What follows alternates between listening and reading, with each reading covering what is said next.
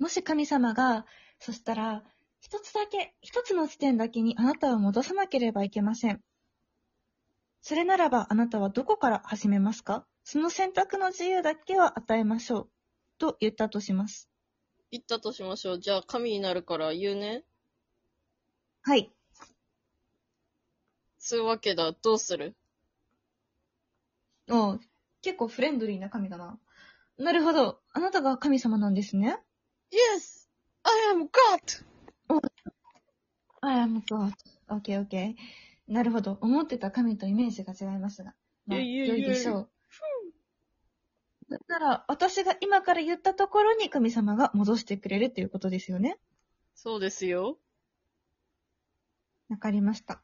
では私は祈りましょう。はい。私が戻してほしいのは、でーでん。小学4年、小学4年生の11月。具体的だね。小学4年生の11月。だんだん寒くなっていく時期ではないか。そうなんです。その頃の私はとってもおちゃらけハッピーな女の子でした。おう。今は、どちらかというと、奥ゆかしい女の子ですからね。そうですね。今はどちらかというと奥ゆかしくつつましく、適度に笑いながらも、なんだか文章を書くとこいつの文章って暗いよなっていう感じの人間なんですけど、でまあ、そのも、頃のね、小学4年生の時の私を振り返ってみましょう。ほうほう。私は物心ついた時からかなり明るい性格でした。明るい性格だから友達も結構多かったと思います。クラスメイトはみんな友達って感じ。ああ、でも気持ちわからんでもねえな。わからんでもないですか？うん。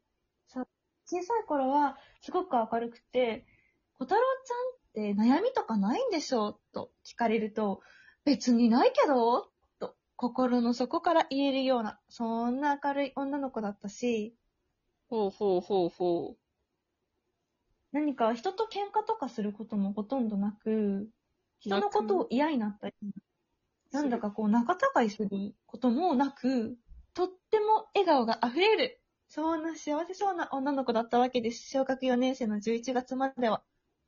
しかし、何が変わったのかい？しかし、それが訪れたのは、小学4年生の冬休みのことです。冬休みの宿題といえば、もちろん。ん、読感想文ですよね。定番だね。定番なんです。読書感想文を書いてくるようにと。まあそこまで行数は多くなかったと思うんだけど、うーん、うん10行ぐらいかな書いてきてくださいっていう紙があって、うんまあうん。そこまで別に本を読むのが苦痛じゃなくて、むしろ普通の人よりは本を読むのが好きだったので、うん、何の本を読もうかなと思っていたの。思っていた。そしたら何を選んだんだい？そしたらですね、私の家の近くに図書館があるんですけど。いいね。通いたくなっちゃうね。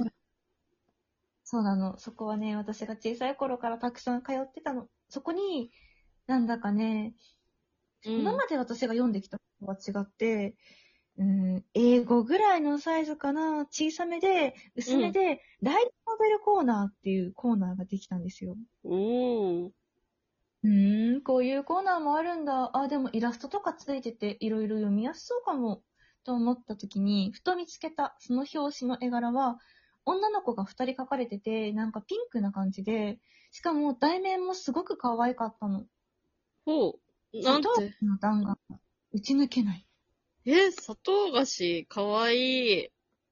可愛いでしょ？そう、え可愛い本あるじゃん。よーもおと思って、ルンルンウキウキの小学4年生の私は、そのピンクの女の子が書かれた可愛いタイトルの本を持ち帰り、お家で読むことにしました。読んだんですね。そして、はいどうなっちまうんだい人生が狂ったんですよ。えー、たった一冊の本で一冊の本で、人生ってね、っていうか本ってね、時にたった一冊の、そのたった一つの話が人生を大きく変えてしまうことがあるんですね。まあそうだね。だいぶ人生で影響されたなっていう本とかはあるね。そうそう。いろんな本を確かに読んで、いろいろ影響を受けてきたと思う。うけれん。ど、私が前、ふと振り返った時に、もしかして私の人生ってあそこからおかしくなったのでは？と思ったのよ。なんだって？なんだって？さっきも言ったけど、私って結構常日頃はそこまで暗くないけど、文章を書かせるとちょっと暗いなって思わないですか？確かに、もう人の奥底とかをね、ちゃんと、人の心の底にね、なんだろう、泥沼があるとすれば、いい感じで泥をすくって、それを原稿用紙に塗りたくってるっていう感じがする。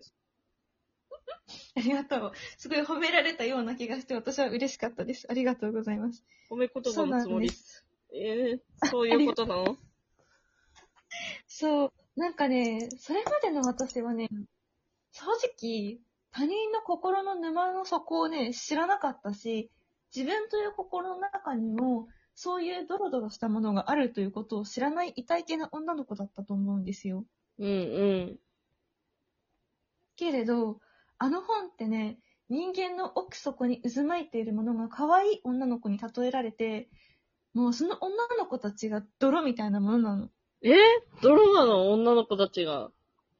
女の子たちは泥で、女の子たちはとっても美しい、儚い泥なの。え？ー。マジかなんよ。かね、うん。もういや、もうこれはね、でも皆さんにおすすめですとも言わないし、読んでみてくださいとも絶対に言わない。なぜならば、私はそこまで責任を負うことができないから。ただ、もしあなたが読んだことがあるんだったら、あ、あなたも読んだことがあるんですね、と思いますという感じの本なんです。へえ。あ、ほんとだ、なんか、今、ググってるんだけど、表紙めっちゃ可愛いね。そうなの。小学4年生の痛いけな私が惹かれてしまうぐらい可愛い表紙だったの。うん、このバージョンのやつを読んだのか。なんかいろいろデザインは、ね、変わ、変えられてるとは思うけど、半数とか重ねていくうちに。うんうんうんうん。